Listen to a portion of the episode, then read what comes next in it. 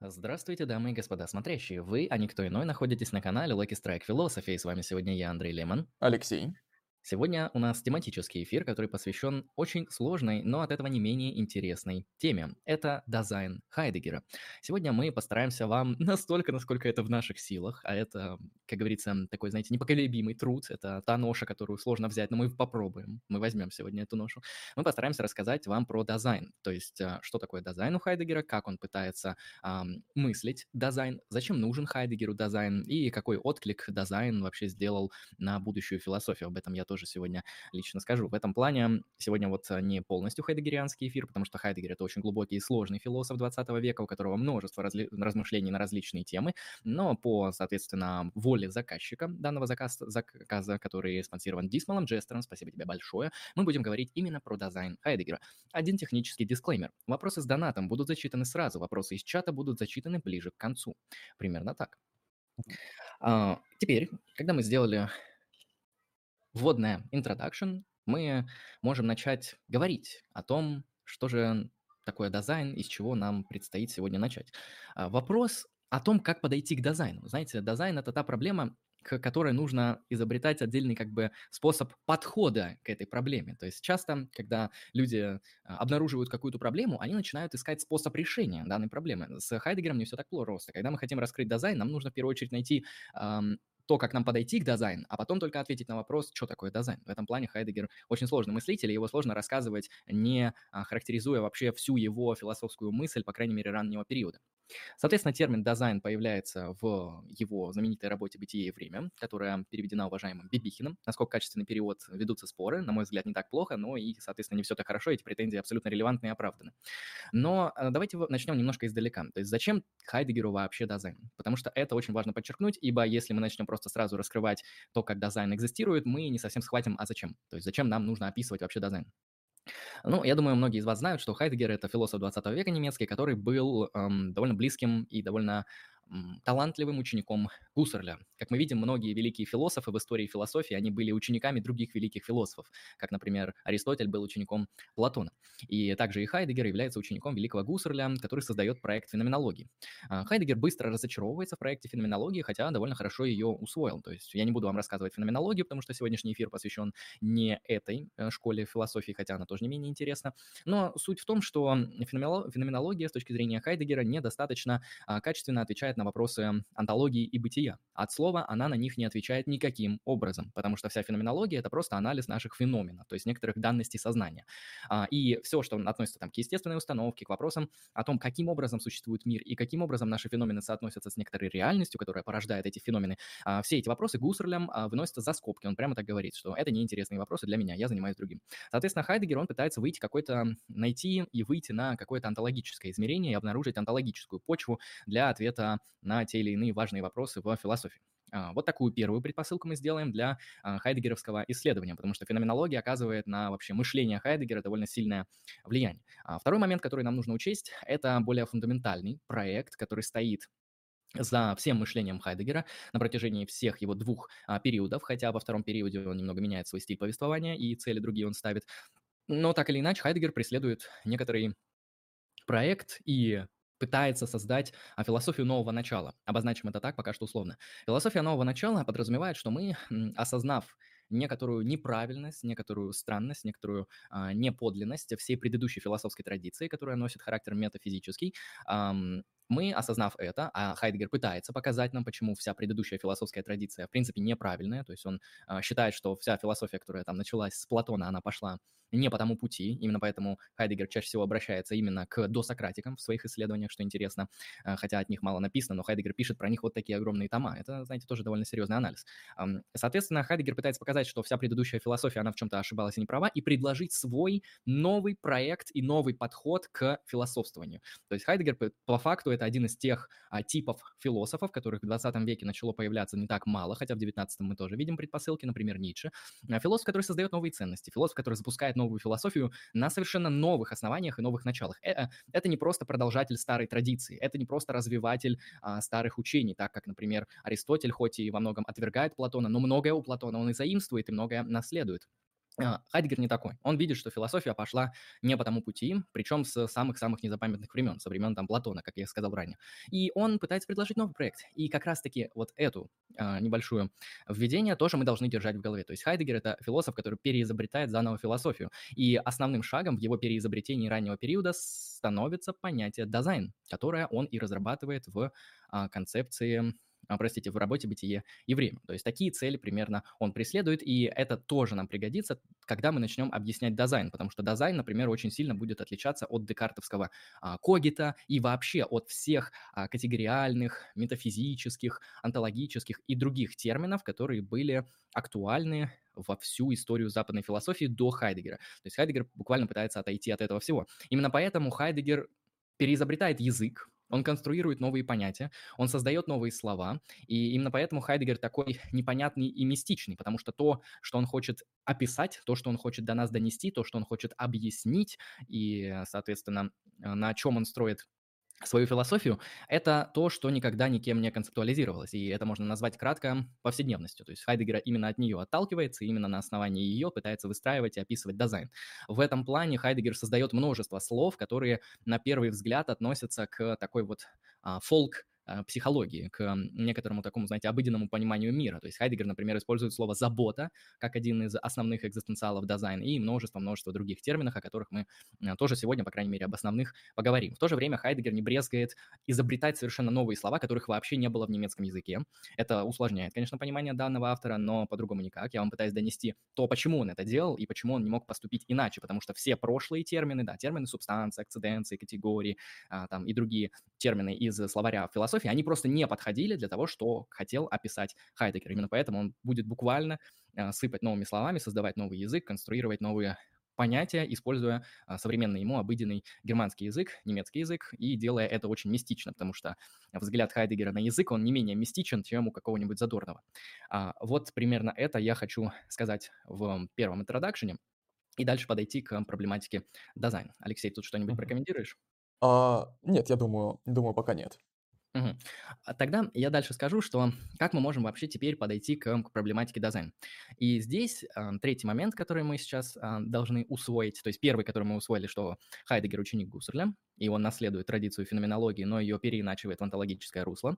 Второй элемент, который я под, а, объяснил, это то, что Хайдегера не устраивает вся предыдущая философия и ее вокабуляр, он создает совершенно новый тип мышления. А, и третий момент, который я сейчас расскажу, будет заключаться с теми различиями, которые вводит Хайдегер для того, чтобы объяснить дизайн.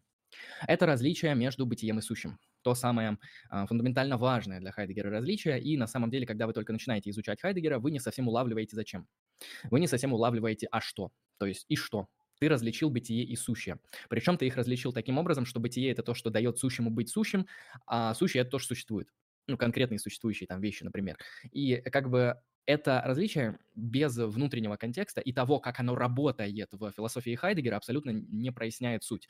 То есть, определив термины Хайдегера, а, мы вообще не поймем, что это. Вот, знаете, особенность философии Хайдегера как раз-таки во многом я замечал в том, что эм, вы не поймете ту или иную концепцию, пока не поймете, как она работает у Хайдегера. То есть, если я вам сейчас выдам определение дизайн, то, которое дает Хайдегер, не которое я буду пытаться дать я, то есть Хайдегер говорит, что дизайн – это то привилегированное сущее, которое задает вопрос о бытии. Вопрос, что мне это дает? Да ничего. Потому что для того, чтобы понять Хайдегера, нужно понимать, как каждый элемент его системы именно работает в контексте его системы и, возможно, на вашей личной практике. Потому что Хайдегер – это такой довольно а, индивидуальный философ, это философ жизни. вот знаете, в условном таком смысле. Конечно, его очень сложно назвать ауф философом, но если бы Хайдегер писал афоризмами и доносил бы ту же самую мысль, которую он доносит с помощью тех слов, которые он а, использует, то его можно было бы назвать ауф философом, потому что, ну, те вещи, о которых он говорит, это некоторая попытка а, заниматься филофизацией или философизацией а, здравого смысла или сферы обыденности. Вот у вас есть сфера обыденности, которая часто обходилась философами стороной, а часто стигматизировалась, да. А, Хайдегер пытается, наоборот, дать вот этой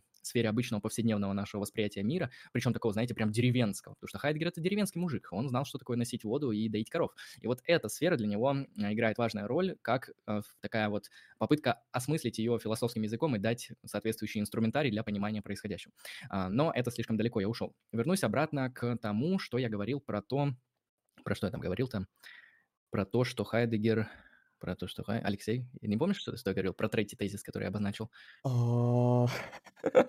Боюсь, что нет, боюсь, что я не запомнил тоже. Хорошо. Сейчас. А, различие. Различие. Онтологическое различие. Вот, фундаментальная онтология. Фундаментальная онтология – это как раз-таки и есть тот самый проект Хайдегера, который он запускает в бытие и времени для того, чтобы различить сущее и бытие, где, соответственно, Дизайн — это такое сущее, которое может задаваться вопросом о, о бытии, потому что Хайдегер волнует вопрос, вот, а какие сущие вообще могут э, достичь понимания бытия, или какие сущие хотя бы могут как-то приблизиться к пониманию бытия. И Хайдегер выделяет не что иное, как дизайн. Является ли дизайн человеком, это уже сложный вопрос, это, понимаете, а, судя по всему, нет. То есть это как-то что-то, что связано с человеком, а, но является ли оно человеком, мы об этом поговорим позднее, когда начнем разбирать сам дизайн. Соответственно, различие на бытие и сущее. Его я поднял и постараюсь вам его как-то еще донести, чтобы вы немножко схватили интуицию. Смотрите, для Хайдегера очень важно то, что вся история западной философии, начиная с Платона, она начала выстраивать свою метафизическую интерпретацию мира через призму сущего. А, вопросы о бытии, начиная с Платона, потом в, во время христианских средних веков и вплоть до нового времени и вплоть до Хайдегера, это процесс, в котором сущее затмевает своим как бы постоянным присутствием вопрос о бытии. Понятно, что бытие никак нельзя уничтожить с точки зрения Хайдегера. Это такая вот вещь, которая не поддается подобным э, процедурам. Бытие-то оно всегда будет, но от бытия можно уклониться, от бытия можно уйти. А, на бытие можно, грубо говоря, закрыть глаза. Мы сегодня будем очень много метафор использовать, потому что Хайдегер, он сам как бы не боится использовать метафоры для прояснения того, что у него там происходит. Вообще, как бы хайдегеровский язык и перевод хайдегеровского языка наилучшим способом, наверное, как раз-таки описывается а, переводом с помощью метафор, синоним, символов, каких-то таких вещей, потому что а, те концепции, которые описывает Хайдегер, они не всегда доступны для того, чтобы их можно было схватить концептуально, так как это делала классическая философия. Нет, их скорее нужно вот прочувствовать, их как-то нужно вот понять, поэтому я думаю, если сегодня мы будем использовать а, всякие фолк-слова и всякие метафоры, то вы не парьтесь, это как бы специфика мышления Хайдегера, и это основной подход для его понимания. Смотрите, с точки зрения Хайдегера, история философии – это постепенное забвение вопроса о бытии, потому что если у древних досократических греков вопрос о бытии, он как-то там еще ставился, и с точки зрения Хайдегера до Сократики они хотя бы пытались осмыслить вопрос о бытии, ну, если не пытались осмыслить, то хотя бы его ставили, то Платон и вся последующая западноевропейская метафизика, она буквально э, не задает этот вопрос. Она отвечает на вопросы о сущем. Э, то есть у Платона сущее, такое верховное сущее – это те самые трансцендентные идеи, формы, которые определяют реальность, э, где в вершине всех этих форм является нам идея блага, да, форма благого, единое а, у неоплатоников. Ну, понятно, в христианстве самой высокой точкой вот этой иерархии сущего является христианский бог, как самое совершенное существо. И тут довольно тоже все понятно, какая точка сущего затмила бытие. А, в новой европейской метафизике, там тоже есть Декарт с его интересным дуализмом, с его а, разделением на субъект и объект, который очень сильно критикует Декарта. Ам, вот это вот разделение, которое он создал для Хайдегера, это просто вот а, одна из величайших ошибок, это отделение субъекта от объекта, это вообще вот создание вот этого вот западноевропейского типа мышления и когита. Декарт тоже выступает против всего этого, его проект «Дизайн» призван для того, чтобы а, описать человеческое бытие каким-то образом, чтобы оно не разделялось на субъект и объект. То есть это, это тоже важно для Хайдегера, об этом тоже позднее. А, вся западная европейская философия, как я сказал, уже пятый раз, судя по всему, ведет к такому вот забвению, затмеванию вопроса о бытии. И Хайдгер это обнаруживает, он это вскрывает, он это критикует, он это показывает на разных персоналях, так же, как я сейчас вам кратко это показал. И он пытается создать некоторую вот как раз-таки инструментальную схему мышления, а, описывающую реальность, э, начиная от какого-то повседневного восприятия, которая будет а, все же начинать с вопроса о бытии. И в этом плане вот это вот разграничение на бытие и сущее фундаментально важно для Хайдегера, потому что человек во всей классической западной а, метафизике европейской описывался как сущее. То есть что такое человек у Платона? Это идея, идея человека, которая вечно циркулирует из тела в тело. А, что такое человек у Аристотеля? Это живое существо, обладающее логосом. То есть это тоже сущность, это мышление в категориях сущности. То есть такое сущее, которое обладает мышлением. Вот, я не буду говорить там про средневековье и новое время, но вы поняли. То есть Хайдегер пытается показать, что человек, это, ну, как, не, вы не оттуда начинаете вообще анализ человека. Человек – это такое, а, такое бытие, ой, простите, такое привилегированное сущее, которое может задать вопрос о смысле бытия. И вот здесь четвертый момент, который я также подмечу, и потом мы, я думаю, сможем добраться уже до дизайна. Uh-huh. Что же такое вопрос о бытии? А, я вам приведу следующий такой метафорический пример. Смотрите, мы можем задаться вопросом, а, существует ли стол. Мы можем задаться вопросом, а, существует ли сознание, которое отличается от физического тела. Мы можем задаться вопросом, существует ли свобода воли, существует ли Бог, существует ли математический объект реально независимо от разума, существует ли душа а, и так далее. Во всех этих вопросах мы когда их задаем, мы пытаемся ответить на вопрос о существовании конкретного икса, который я описал вот в этих вышеперечисленных примерах. Там душа, мир, стол, что угодно еще. Но Хайдегер, он говорит, что подобное мышление – это как раз-таки мышление классической метафизики, и это мышление а, в терминах сущего.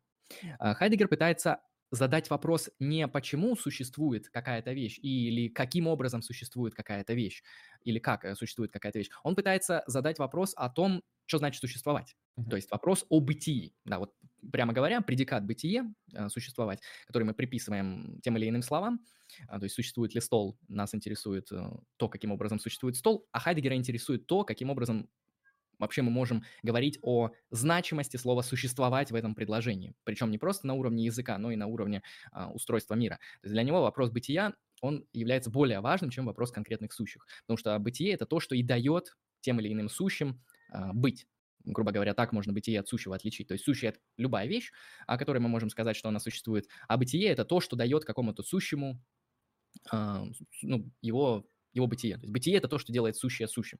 А, вот такие вот парные категории. Теперь, а, когда мы разъяснили различия между бытием и сущим, мы объяснили, что такое забвение бытия, и а, мы поговорили о том, почему для Хайдегера очень важно объяснить эм, человека каким-то иным способом, мы можем теперь подойти к дизайну, начиная с критики вот как раз-таки картезианского а, типа мышления. Uh-huh. Потому что, критикуя Кортезия, Декарт, ой, простите, Хайдегер выстраивает свою альтернативу в виде дизайна. Да. Я так понимаю, я могу продолжать эту тему? Uh-huh. Хорошо, я хочу отдельно прокомментировать и подчеркнуть, что а, Хайдегер упоминает, что вопросы бытия, вопросы существования, они даже в языке идут синтаксически до самого сущего, да, потому что у нас есть такие фразы, такие выражения, как «есть стол», «есть ручка» и так далее. И вот там есть интересное слово «есть». Что такое «есть»? Что значит «есть»? Как можно описать э, ручку не отдельно, как ручку, а через все ее есть, через все ее существование и так далее. В общем, вопрос о бытии, то есть о существовании, вот эти вот два слова, они на самом деле будут часто использоваться взаимозаменяемо. Эти два слова играют, в общем-то, ключевую роль в философии Хайдегера. Хорошо. В общем, мы можем начать исследовать дизайн, да, и как выразился Андрей верно, мы начнем, наверное, с того, что упомянем картезианского субъекта, да, картезианское эго.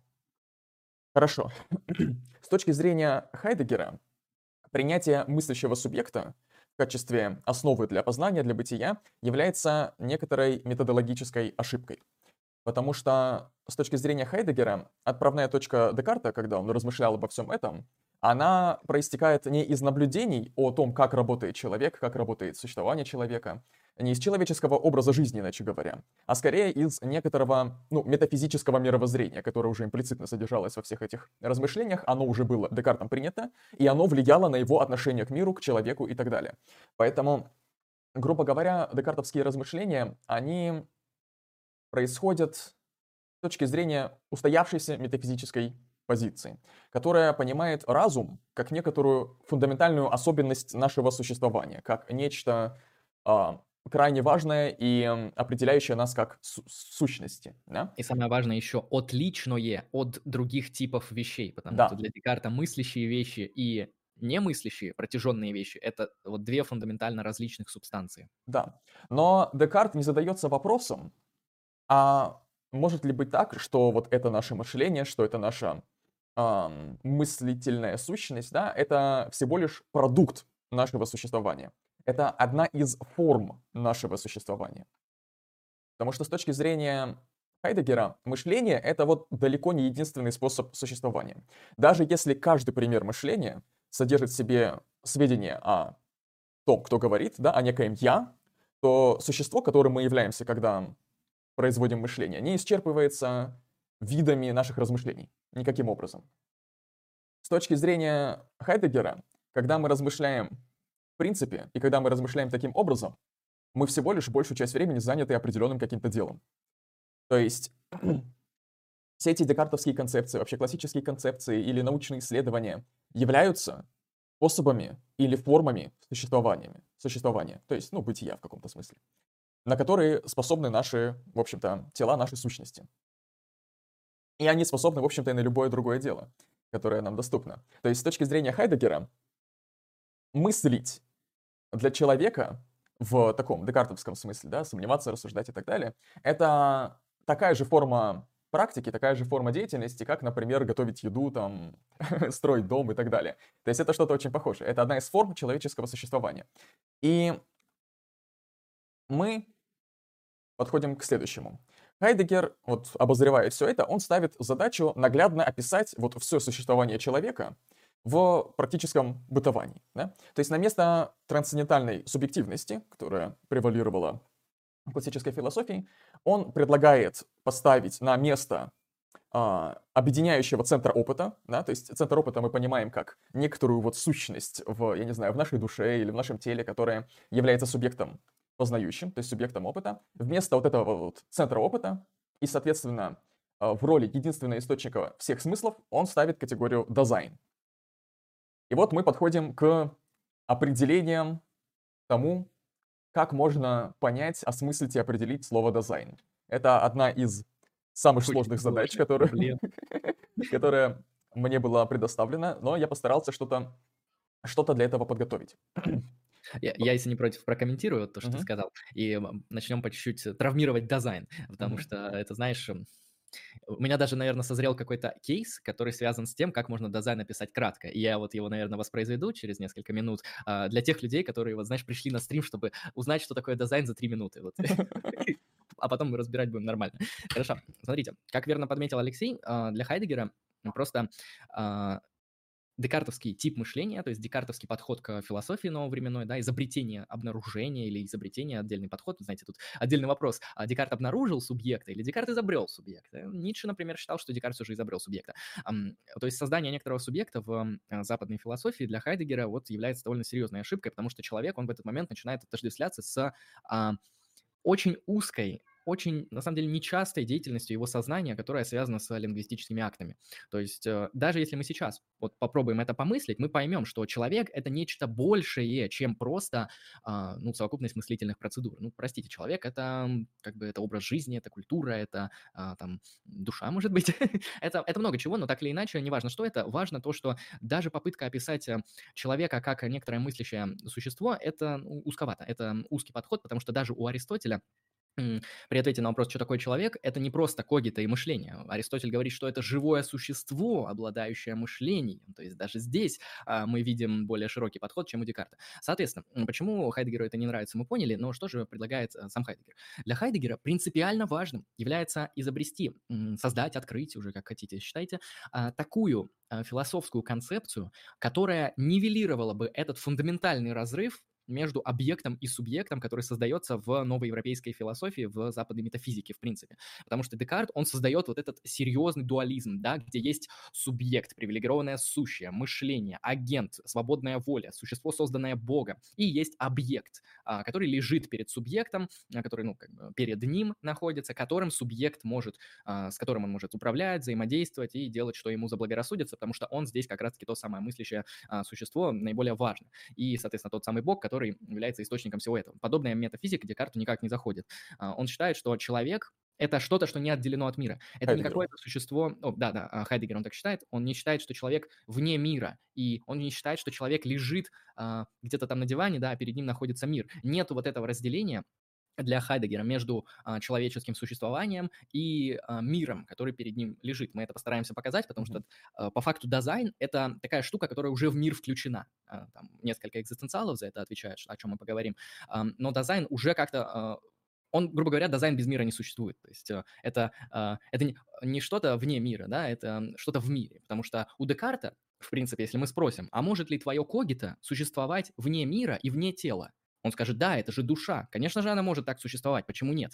А для Хайдгера подобный тип мышления неприемлем. Он пытается описать человека как что-то, что а, как-то уже включено в мир, взаимодействует с ним и осмысляет этот мир и формируется в том числе и этим миром. То есть, опять же, а, здесь вот это жесткое разделение между внешним миром и внутренним субъектом для Хайдгера размывается в дизайне, потому что дизайн — это что-то между миром а, и конкретным личным индивидуальным мышлением.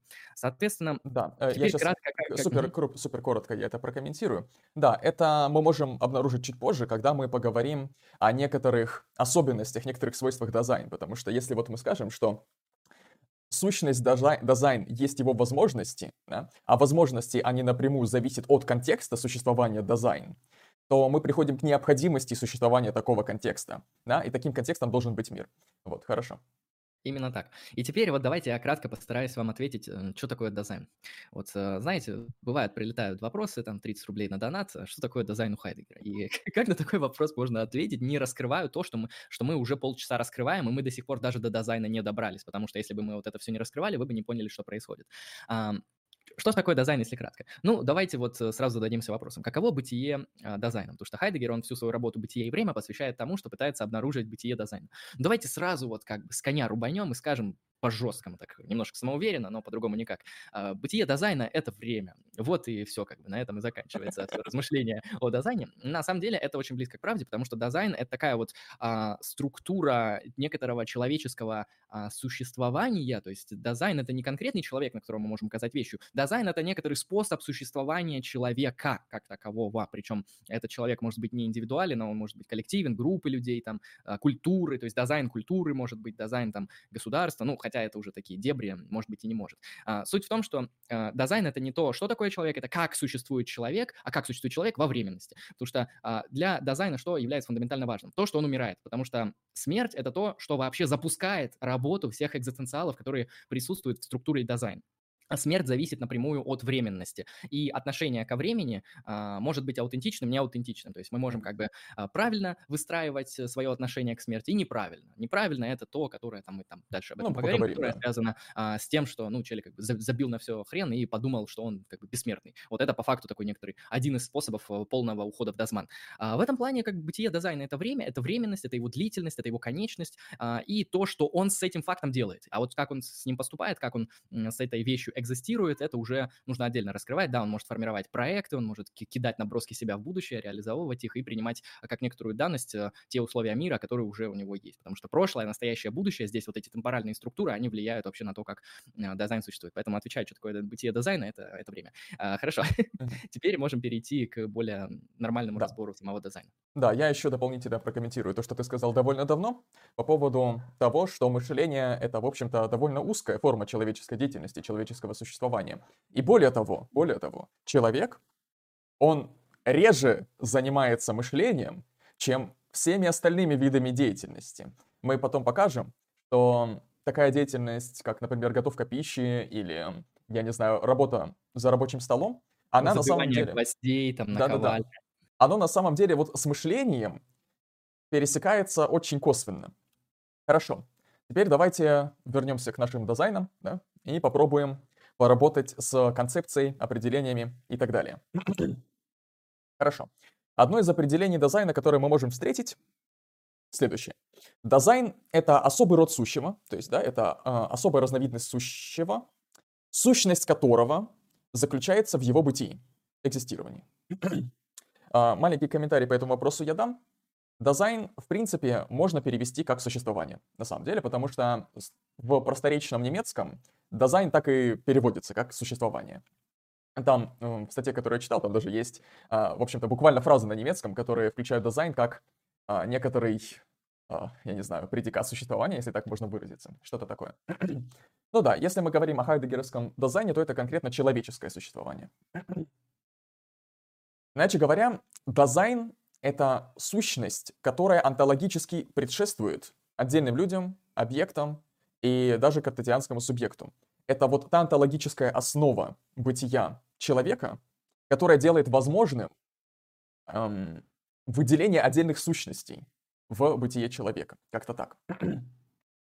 То есть дизайн — это бытие, которое делает э, сущности в человеческой практике жизни, размышлениях и так далее возможными. Хорошо. И более того, это то, что позволяет человеку быть человеком как сущее, да, как некоторая сущность. Когда мы пытаемся определить человека, сказать, человек это там биологическое существо или так далее, мы таким образом конструируем сущности, да, и эти сущности э, того, да, как, чем мы являемся, они могут быть сущностями, потому что у нас есть существование, да. мы основываемся на дизайне. Хорошо. Хайдегер а, критикует классическую философию, так как она овеществляет нас, как мыслящих существ. Иначе говоря, она в нас закрепляет как неких сущностей. То есть либо как какие-то идеальные сущности, вот с точки зрения Декарта, мыслящие сущности, либо как какой-то, например, физический материал среди других физических вещей. Как, например, это делает физикализм или э, другие формы... Да-да-да, натурализма. Я бы этот тезис еще чуть подраскрыл. Вот смотрите, чтобы вы глубже поняли, почему Хайдегер и от первого, и от второго сторонится а, по поводу того, что сказал Алексей. А потому что первое, объяснение человека в категориях вот э, философских, это, люб, э, то есть любая такая попытка, это возврат к старой метафизике, которая для Хайдегера неудовлетворительна при ответе на вопрос о том, что такое человек.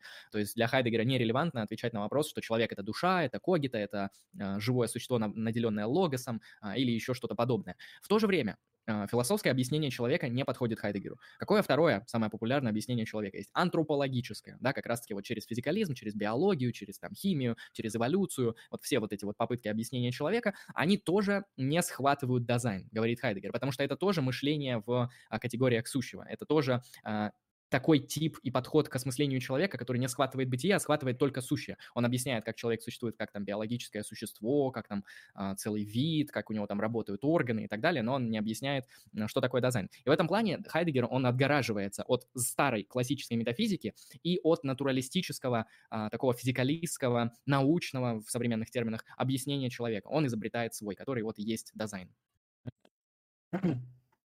Да. Хорошо, идем дальше. Вот мы поговорили об нескольких определениях дазайн, поговорим и о следующем и перейдем к особенностям дазайн. Вот есть еще одно такое определение, собственно, которое дает Хайдегер, насколько я понимаю. Дазайн — это сущее, которое задает вопросы о бытии. И в связи с этим мы можем выделить у дазайн некоторые особенности. Две основные. Первая особенность дазайн — это то, что его бытие, его существование, иначе говоря, является для него проблемой. И второе, его бытие в каждом отдельном случае является собственным. Вот это сложное слово, вот я это обозначил как собственное. Но также я мог бы сказать, что эм, его бытие в каждом отдельном случае является своим. Оно является моим, оно является личным. То есть тут используется странное слово, которое на английский переводится, наверное, скорее как mineness, да, mine как мой, и ness как как бы какая-то отдельная сущность, да, mineness. А, свойскость, да, личность чего-то. Личность как в смысле прилагательной, да. Хорошо. И поговорим о двух этих свойствах. Да? Первое свойство, напомню, это бытие является для дизайна его проблемой. Что вообще значит это? Что бытие дизайн является для него проблемой. Есть несколько способов объяснить, что это значит. Первый способ — это объяснить через безразличие, через антоним, иначе говоря. Потому что когда что-то является для чего-то проблемой, это, в общем-то, антоним, антонимично слову безразличие. Есть такой пример. Вот есть кусок гранита, и само существование этого куска гранита, оно безразлично куску гранита. Мы можем запустить его в солнце, мы можем утопить его в океане, и это будет просто еще одним событием, которое с ним произошло. И ничего более. С людьми все не так.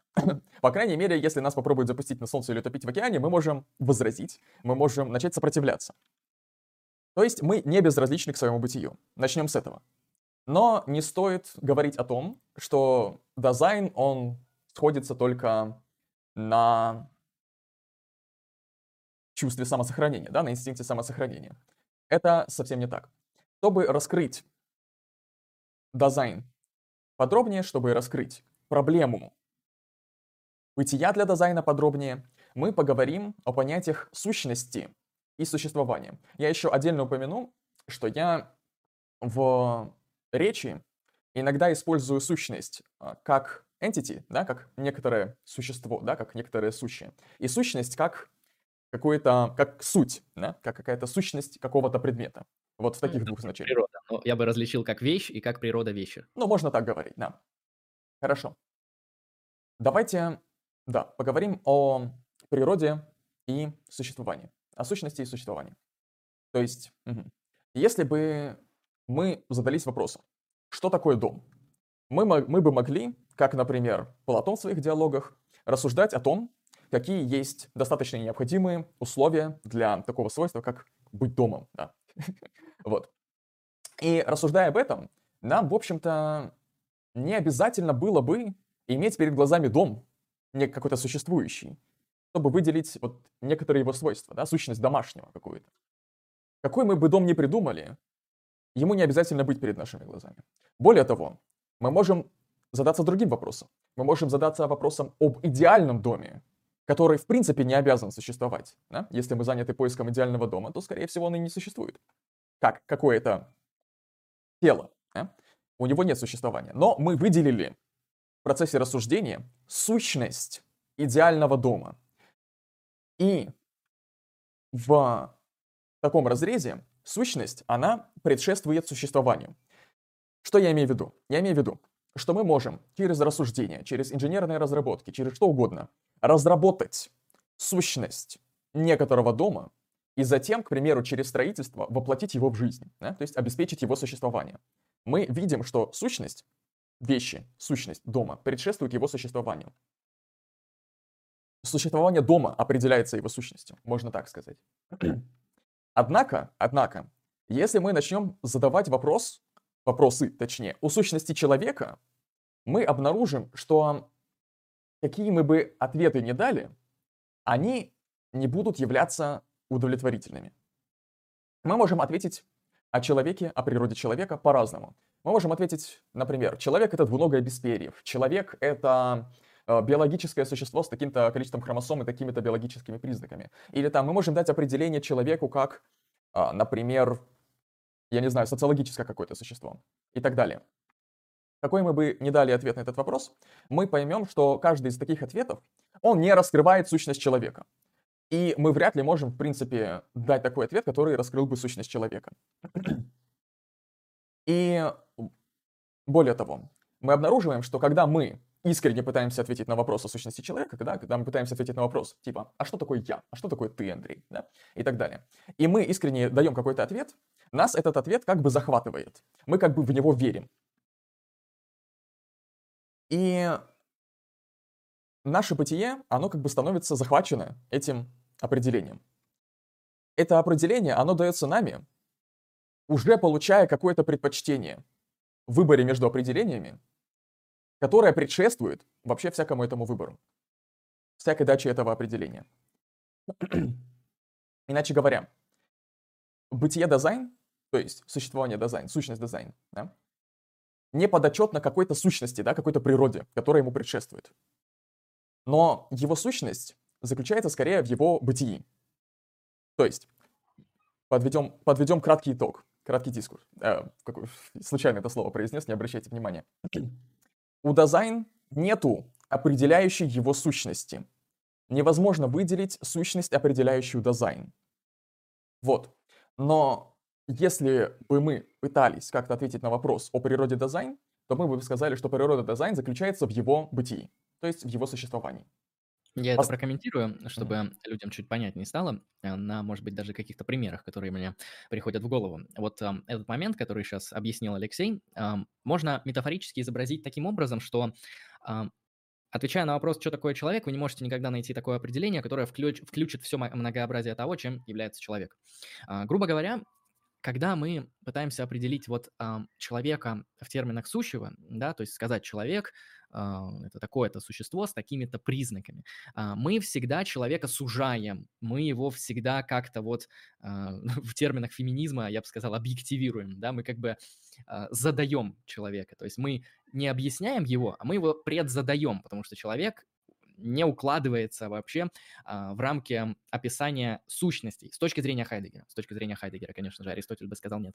А, в этом плане вы это можете помыслить и понять таким образом, что а, человек — это настолько многогранное существо, которое может преломляться и быть а, вообще чуть ли не абы кем, иногда два человека, являясь людьми, занимаясь абсолютно разными практиками, занимаясь а, разными типами деятельности, имея разные убеждения, не знаю, там, разную профессиональную подготовку и разный личный опыт, они различаются больше, намного больше они имеют различий, чем, например, слон имеет различий от аллигатора. То есть э, даже слон на аллигатора больше похож, чем человек, например, из исламской культуры на человека из американской, нью-йоркской культуры, например. Например, если такая культура существует, предположим, что существует.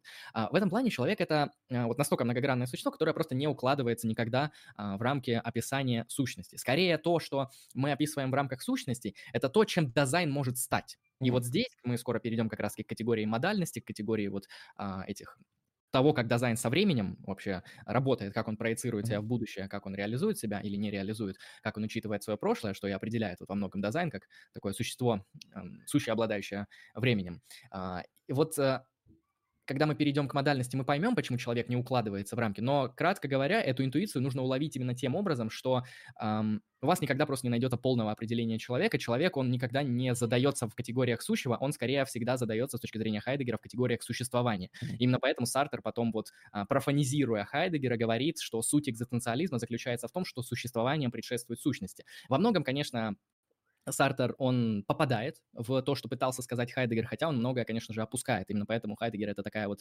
а, более высшая версия экзистенциализма, хотя он таким себя не считал, чем а, тот же самый Сартер. Но суть, на самом деле, Сартер схватывает довольно хорошо, когда говорит, что человек, он в первую очередь каким-то образом существует, то есть Иван существует как Иван, как музыкант, как семьянин, как человек с таким-то личным прошлым, с детскими травмами, с квартирой, с крутым автомобилем, с хорошим айфоном, в красивой одежде, с прыщами на лице, не знаю, еще что, с чем угодно, вот сначала э, он как бы существует таким образом, то есть как-то реализует себя, изменяет себя, выбирает свое сущее, кем он будет быть, хочет быть вообще, и потом только он эту сущность заполучает. То есть, uh-huh. а, грубо говоря, сущее — это не то, что идет в начале человек это то, что вначале как-то существует, uh-huh. как-то себя моделирует, создает, и потом только эту сущность как результат а, того или иного моделирования и создания, проецирования себя в будущее а, получает. Вот э, да. это для Хайдегера важно. Вот, собственно, да, я хотел этим и продолжить. Спасибо большое, Андрей.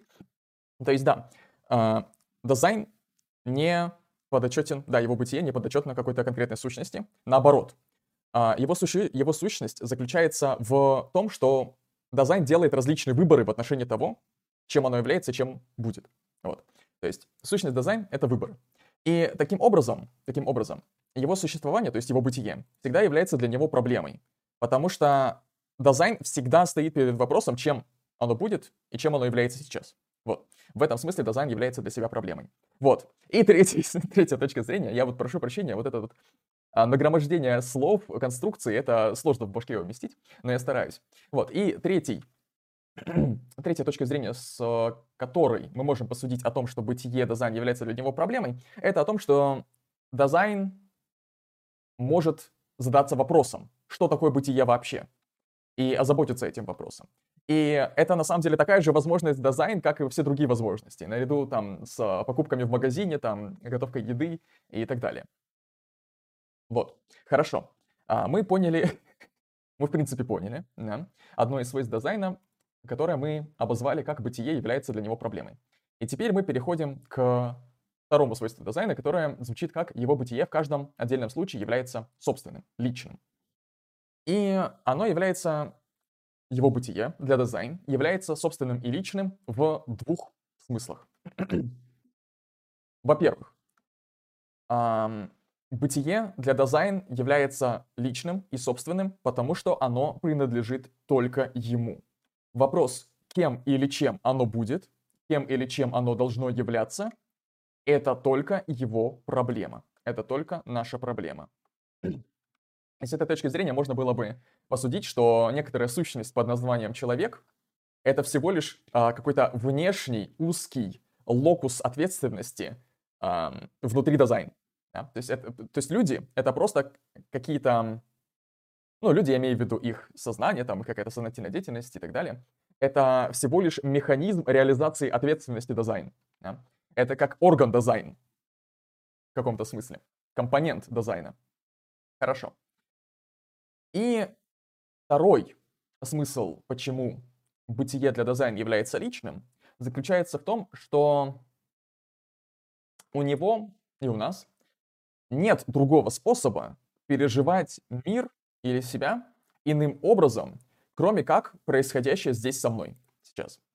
То есть единственным образом, каким мы можем понимать мир, себя, события, любые наши размышления, как то, что происходит сейчас здесь с нами. Вот.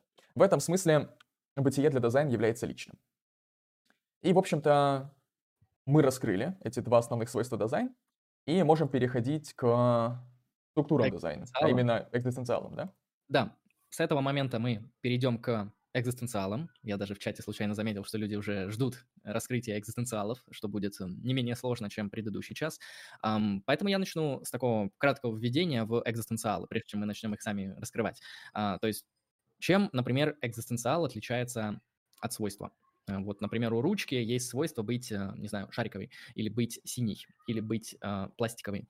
Э, можно ли сказать в таком же смысле, что у дизайна есть свойство там экзистировать так-то? Э, нет, потому что как раз-таки категория категориаля, категоризация и мышление в контексте свойств, то есть x имеет свойство y, например. А, вот подобный подход для Хайдегера является настолько же неприемлемым, как картезианский дуализм, потому что это все отсылает к старому метафизическому словарю, к старому метафизическому типу мышления и к предыдущему историческому инструментарию. И поэтому Хайдегер, он заменяет категорию свойства, э, категорию категория и так далее, заменяет таким словом, как экзистенциал, или экзистировать, в общем, от слова экзистировать. Экзистировать это, по-моему, с оригинального языка, с латинского существовать.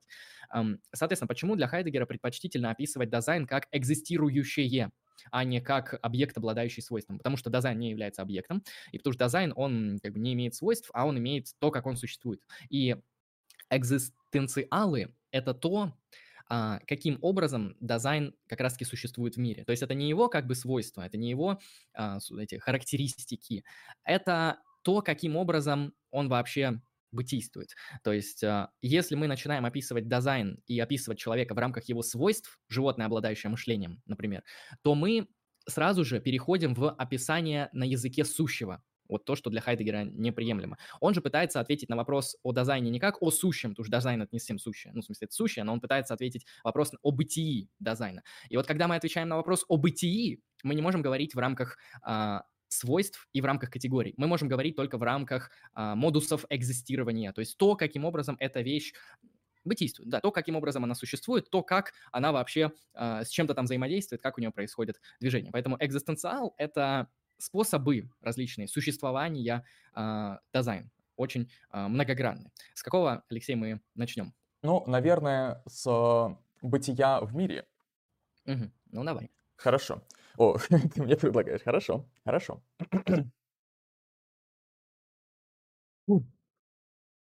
Хорошо.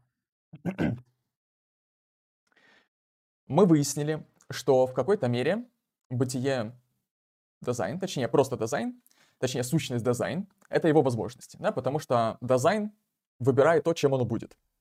И дазайн всегда прорабатывает свои возможности, потому что это является, в общем-то, деятельностью, бытованием, практикой, жизнью, существованием. Понимаете? И чтобы прорабатывать возможности дизайна, дизайну необходим некоторый контекст. И так как мы анализируем, в общем-то, нас, людей, то этот контекст — это мир, в котором мы находимся. Окей. И Хайдегер подходит к тому, что особенностью вот этого контекста, особенностью нашего мира является то, что мы о нем заботимся. Да? Забота — это есть... Я вот, наверное, я смогу сказать, да, что забота — это и есть один из экзистенциалов дизайна. Да, да. А забота и бытие в мире — это два экзистенциала. Да, да. Хорошо. Чтобы понять заботу, мы снова прибег... прибежим, да, прибегнем, вот, прибегнем. мы снова прибегнем к антониму. Мы снова прибегнем, прибегнем к безразличию. И давайте обратим внимание, что когда мы существуем в мире, когда мы заняты какой-то деятельностью, даже когда мы заняты размышлением, все, что нас окружает, и все, что является компонентами нашей деятельности, практики, размышлениями и так далее, оно не является для нас безразличным. Да? Оно является для нас значимым, ценным. Иначе говоря, если использовать вокабуляр Хайдегера, то мы заботимся о мире.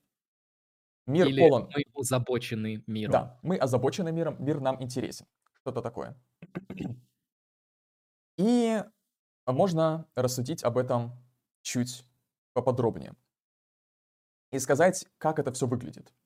Вот с точки зрения Хайдегера есть два, соп, два способа рассматривать вещи, да, два подхода основных, которые, в принципе, можно обозначить как наличное и подручное бытие. Андрей, вот ты можешь эту конструкцию оформить как-то более внятно. Хорошо, да, Нет, то есть наличное... Конкретно эту. Э, наличное подручное бытие — это, грубо говоря, некоторый способ взаимодействия с вещами, который один мы можем синонимично передать как теоретическое взаимодействие uh-huh. с вещами, а второе — практическое. Хорошо. Есть, вот, uh-huh. Как знание что и как знание как. Да, хорошо. И вот э, наличное бытие — это действительно, как хорошо э, отметил Андрей, это некоторое теоретическое знание. И вот это тоже на самом деле одна из сторон критики Хайдегера классической философии. Потому что классическая философия, она при- привыкла рассматривать мир, рассматривать вещи как наличное бытие. Вот мы видим, что буквально со времен Платона, где Сократ искал необходимые достаточные условия каких-то понятий, мы видим, что все эти понятия, они берутся отдельно, они берутся автономно, изолированно, они берутся абстрактно и рассматриваются теоретически. Но с точки зрения Хайдегера, это, этот процесс, это действие, оно не первично. В общем-то, к нему надо еще прийти. Ему что-то предшествует, иначе говоря. Ему предшествует другой вариант понимания вещей. Не теоретический, не абстрактный, не через рассуждение. А ему предшествует такое понимание вещей, такое понимание мира, как подручное бытие. Хайдегер говорит, что прежде чем мы попытаемся что-то понять таким, какое оно есть, автономно, независимо, абстрактно, мы сталкиваемся с этим, как с чем-то готовым к использованию в соответствии с нашими заботами, о которых мы упомянули выше. То есть в соответствии с нашими практическими ценностями, как-то так можно сказать. Ну то да, есть... то есть вещи, они для нас в первую очередь предстают как инструменты. Угу. Мы там смотрим на стол, на телефон, на дерево, на лес, в первую очередь как такие вот а, вещи, э, с которыми мы вступаем вот в такое вот непосредственное взаимодействие чуть ли не функционального характера. Да, там лес, чтобы собрать грибы, а телефон, чтобы позвонить, стул, чтобы сесть. А вот когда мы задаемся вопросом там, а, в чем сущность телефона, да, из каких микросхем он состоит, а как это было создано, а какая история, вот мы переходим вот в сферу теоретизирования и в сферу а, наличного бытия, выбрасываясь из подручного. Вот. Действительно. А, каким образом мы можем охарактеризовать подручное бытие так, чтобы это было наглядно и понятно? И, да, и как можем охарактеризовать переход к наличному бытию? Вот, например, у нас есть рабочий стол, где все предметы располагаются на тех местах, где мы, в общем-то, привыкли их видеть. Потому что мы каждый день садимся за этот стол и чем-то занимаемся. Например, мы занимаемся философией. Вот. И мы воспринимаем этот стол не как набор отдельных объектов, не как набор отдельных предметов, мы это воспринимаем вообще как просто поле, как какую-то одну единую коллекцию инструментов, оборудования. Для нас оно не, не, не дискретно в этом смысле. И представьте просто, что бы было, если бы мы а, подходили бы к описанию, да, к работе с нашей рабочей средой через наличное бытие, через теоретизирование. Нам бы пришлось смотреть на каждый один предмет, а, определять его свойства, выяснять, на своем ли месте он находится и необходим ли он здесь нам. Но такого не происходит потому что мы выстроили в соответствии с нашей заботой, а, с нашим желанием что-то реализовать, мы выстроили определенную практику, да, определенное практическое поле, определенную рабочую среду. И предметы на этом столе, они будут переходить, а, точнее, в понимании их мы будем переходить к наличному бытию, тогда, когда с этими предметами на самом деле что-то не так. Либо когда, например, мы считаем, что наша мышка устарела, и нам хочется новую мышку. И начинаем мы исследовать эту мышку, исследовать ее свойства, ее там, год выпуска, ее возможности, функции, способности и так далее. Или, например, у нас сломалась лампа, она перестала давать свет. И эта лампа из подручного бытия, из инструмента, которым мы в повседневности пользуемся, которым мы привыкли пользоваться постоянно, не задумываясь даже о нем, она переходит в наличное бытие, о котором мы начинаем думать, задумываться и строить какие-то рассуждения. Я бы еще добавил пример для тех людей, которые играют в компьютерные игры и знакомы с подобной практикой. Знаете, э, часто играя в компьютерную игру, в какую-нибудь там доту, не знаю, of Legends, вы вот берете какого-то героя и начинаете на нем играть. То есть начинаете сразу двигаться, начинаете применять скиллы, начинаете делать ему какой-то закуп. А потом, когда, знаете, у вас происходит какая-то странная ситуация, в которой вы не получили ожидаемые э, результаты от применения своих способностей. Ну, например, вы кинули там нюк, а он не убил И вы такие, какого черта? И именно в этот момент вы открываете описание способности и начинаете читать, как она работает. И вот когда вы читаете, что из себя представляет эта способность, вы, грубо говоря, занимаетесь вот теоретизированием, вы занимаетесь э, той практикой, практикой, которая относится к сфере э, наличного бытия. Когда вы играете просто на каком-то герое и просто применяете его способности так, как это нужно в контексте игры, э, вы буквально присутствуете в наличном э, бытие, ой, в подручном. А прошлое, что я описал, это было наличное. Да. Иначе, э, кстати, можно привести еще другой пример, а именно пример выстраивания какого-то скилла, какого-то навыка. Например, вы учитесь играть на гитаре или на пианино. Вы учите все эти странные аккорды, аккордовые последовательности, эти ноты. Вы каждый раз, когда садитесь за инструмент, будучи, новичком, прорабатываете в голове, где что находится, что мне сейчас делать, как мне ставить пальцы и так далее. Проходит время, и ваше понимание инструмента музыкального, оно трансформируется, да, это стало уже вашим навыком, это стало вашей практикой устойчивой. И вы играете уже не задумываясь о таких простых вещах, как э, построение пальцев, построение аккордов, нот и так далее. Вы, вы, вам уже интересны другие какие-то вещи. И, в общем, то, что раньше было для вас наличным бытием, то, что вы исследовали как а, новую для себя область деятельности, то стало вашим подручным бытием. Хорошо. А, таким образом, таким образом, Наши некоторые рабочие среды, наши практические области деятельности — это некоторый мир, да, который мы обустроили, который мы подготовили в соответствии с нашей заботой о том, что мы хотим сделать, да, возможностью, которую мы выбрали и хотим реализовать. Вот это вот ключевая мысль бытия в мире. То есть это бытие в мире, оно пронизывает все. Оно пронизывает все любые практически ваши деятельности. Вот буквально до самых банальных. Например, уборка, приготовление пищи, опять же, а, письмо и тому подобные занятия. По большей части, по большей части, человек а, существует, будучи практически включенным в мир. Он экзистирует как бы в мире, если говорить таким способом. Хорошо. Да, я бы тут еще добавил вот по бытие в мире. И здесь интересно подметить то, что бытие в мире — это как раз-таки не вещь, которая является отдельным от дизайн. Бытие в мире — это экзистенциал дизайн. Вот что самое смешное, что такая вообще категория, как мир, это, это то, как экзистирует дизайн. Потому что, например, у Декарта мир, как мир физических вещей, и вот человеческое мышление — это две разных штуки, где человеческое мышление взаимодействует с миром. А, вот, то есть субъект и объект. Для Хайдегера, как мы видим, структура дизайн, она включает в себя мир. То есть дизайн — это не что-то, что там вне мира и с ним взаимодействует. Это что-то, что в своем экзистировании к миру а, открывается, и мир вообще может иметь. То есть, потому что, как а, Алексей, например, описал пример с кирпичом, у кирпича нет мира.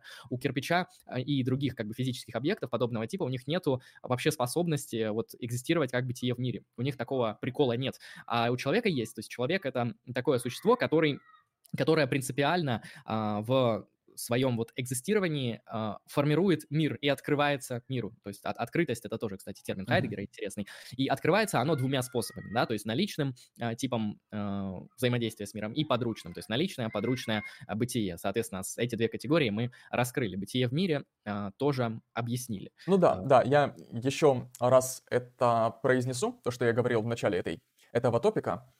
А, если дизайн это его возможности и прорабатывание его возможностей, да, чем оно может быть, то для вообще для существования возможностей и существования возможности их прорабатывать, ему нужен какой-то контекст.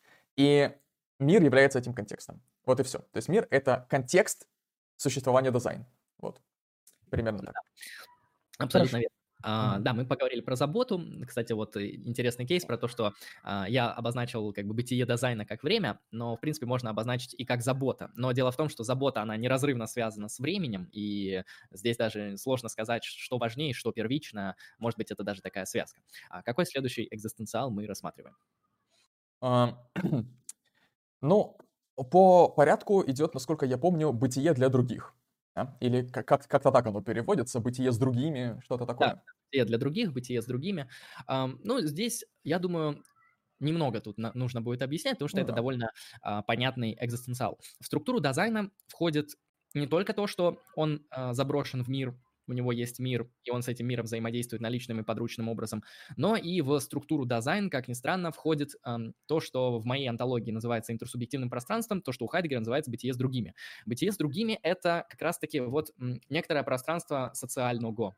Причем социального в таком, в абстрактном смысле. Вот знаете, социологи, а, статисты, те, кто собирает статистику, они а, в своих исследованиях а, пытаются с помощью математических операций, математических моделей, отвечая на те или иные вопросы социологического характера, создать график, который отражает, как это правильно сказать, среднее, вот это в математике не помню, как называется, ну, вы поняли, да, то есть средняя величина там по квартире, средняя величина по Москве. Или там в среднем в Москве чаще совершают преступления экономического характера. В среднем мужчины чуть-чуть физически сильнее, чем женщины. И так далее. И вот это вот среднее, это наилучшим образом э, метафорически то есть э, аналогично, объясняет то, что, что такое у Хайдегера бытие с другими. То есть это некоторая вот эта вот пространство социального, в котором а, производится процедура оговаривания. То есть э, у Хайдегера есть там много интересных слов, связанных с речью, связанных с болтовней, связанных с, с таким понятием, как э, Бибихин пере, а, перевел как толки, вот что-то такое. Ну, так черт, черт знает, что это значит, но я думаю, здесь нужно интуитивно схватить, что а, человек — это вот, э, представим такую ситуацию, это существо, которое вот выходит в мир. И любой выход в мир человека, а человек, он неизбежно выходит в мир, именно поэтому бытие с другими — это экзистенциал дизайн, потому что а, без этого невозможно. А человек — это такая вот вещь, которая не может в Соляново существовать. Дизайн — это не бог. А, дизайн — это вот такое вот более, что-то более такое чуть ли не а, общее для многих, для многих людей. И у дизайна есть вот этот экзистенциал бытия с другими, который подразумевает то, что любой выход а, нас в социальное поле, в социальное пространство, а это у нас происходит с самого рождения, а, там наше имя нам дают, например, наши родители, да?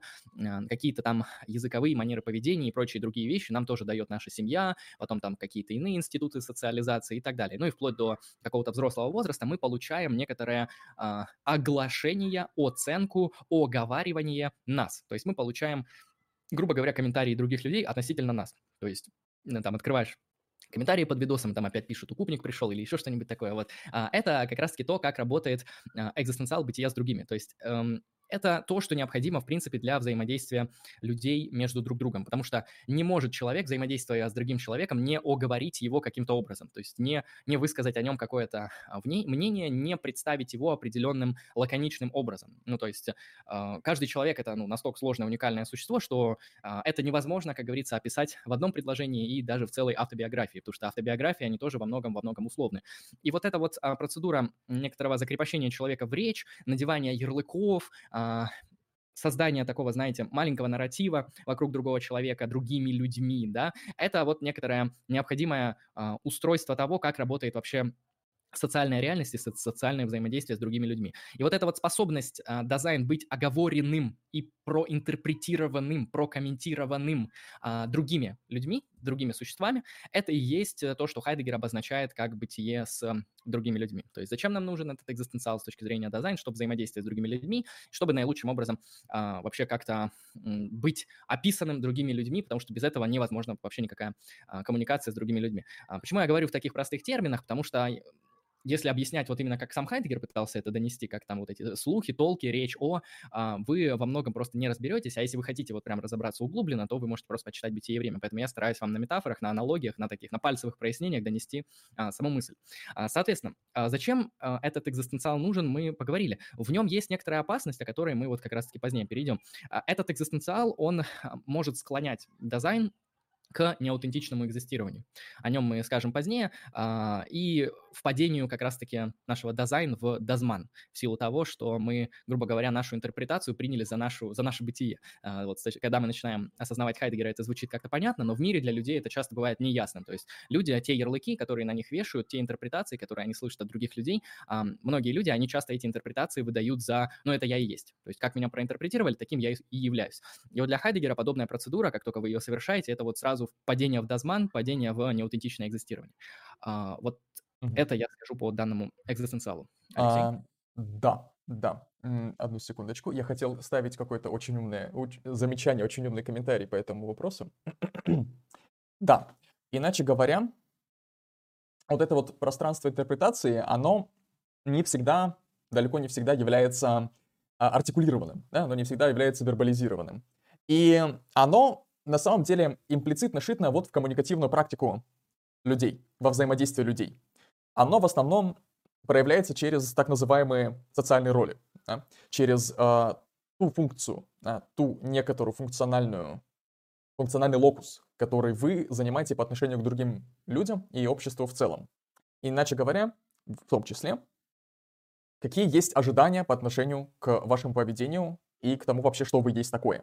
И эти ожидания, они, естественно, тоже э, далеко не всегда оговариваются вслух. Эти ожидания, они как-то имплицитно содержатся в вашем представлении о вашем месте в этом пространстве коммуникации. То есть это некоторые представления о собственной м- социальной роли, так можно сказать. Можно сказать, предрассудок в таком да. а, морально-нейтральном виде, как бы пред, mm-hmm. структура предмышления о себе. Да, и вот проблема такого экзистенциала в том, что чужие существа, да, другие существа, другие я, другие люди, для нас они не вызывают вопросов, у нас они не вызывают проблем. И как раз проблем для нас может вызвать наше я, да? Что мы в этом такое?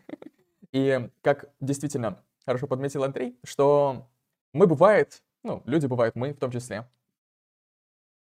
а, принимаем наши социальные роли, наши привычки в том, как взаимодействовать с людьми в обществе, за нашу действительную, если так можно выразиться, сущность. Да? За наше действительное существование, аутентичное существование. Но аутентичное существование у Хайдегера раскрывается в следующем экзистенциале, который называется «бытие к смерти». Ну и во временности. Временность и бытие к смерти — это смежные категории в данном случае. Хорошо. А, я расскажу об этом, ты, Андрей. Ну, давай ты можешь начать. Хорошо, начну. Бытие к смерти. Хорошо. Суть в том, что для того, чтобы приблизиться к пониманию аутентичного существования, нам нужно как-то осознать, понять временность всего нашего существования. Да? Нам нужно как, какое-то иметь отношение к концепции смерти. Потому что нам, как людям, в общем-то, очевидно, что человек, он смертен. Да? И наше, наше существование, оно временно в этом вопросе. И вот в зависимости от отношения к смерти можно выделить два модуса вот этого вот экзистенциала. Да? Два модуса временности, два модуса бытия к смерти с точки зрения Хайдегера. А, если мы относимся к смерти как к чему-то далекому, к чему-то абстрактному, чему-то, что нас не касается, мы говорим, типа, все люди смертны, там, и что, и бог с ним, какая разница, э, что теперь с этим делать и так далее. Или, например, мы ищем какие-то внешние способы объяснить смерть таким образом, чтобы она нас не касалась. Например, мы можем сказать, что смерть — это всего лишь переходный этап в какое-то другое существование, а, как мне сказал Бог или что-нибудь такое. в таком случае мы на самом деле избегаем некоторой ответственности, да, мы избегаем некоторого принятия, мы избегаем некоторого сознания смерти. Мы вступаем в дозман таким образом. Когда мы избегаем осознанного, осознанного принятия временности и смертности, мы вступаем в неаутентичное существование. Мы, мы вступаем в ту ситуацию, когда мы поступаем неответственно во многом. Хорошо. А теперь, пока... Ты хочешь что-то сказать? Да, я тут добавлю комментарий. Верно отметил Алексей то, что для того, чтобы, в принципе, либо быть аутентично экзистирующим дизайном, либо быть неаутентично экзистирующим дизайном, а, нам, в принципе, важна смерть. Вот смертность, смертность — это просто некоторый а, результат того, что дазайн, он временен, да, то есть как раз-таки, опять же, та самая структура времени, она на протяжении всего нашего исследования вот там или тут всплывает по-разному. То есть смерть — это просто вот как раз-таки некоторое следствие того, что дазайн, он ограничен во времени. И это дазайн осознает, в отличие, например, от собаки, в отличие от камня, у дазайна есть такая способность, как, а, в принципе, иметь какое-то отношение к своей смерти. Вот. И, а, соответственно, это отношение к смерти, оно а, по-разному склоняет дизайн к тому или иному типу существования, к аутентичному или неаутентичному. И здесь важно еще подметить о таком моменте, как ужас. Ужас, который эм, открывает также Хайдегер в структуре дизайн, и отличает ужас от страха. Вот чем интересен ужас в понимании Хайдегера, в отличие от страха? Опять же, прошу заметить, что это все философские термины у Хайдегера, они наполняются специальным значением, и то, что вы называете там ужасом или страхом в вашей повседневности, оно не всегда может совпадать а, с тем, что Хайдегер называет это своей философией.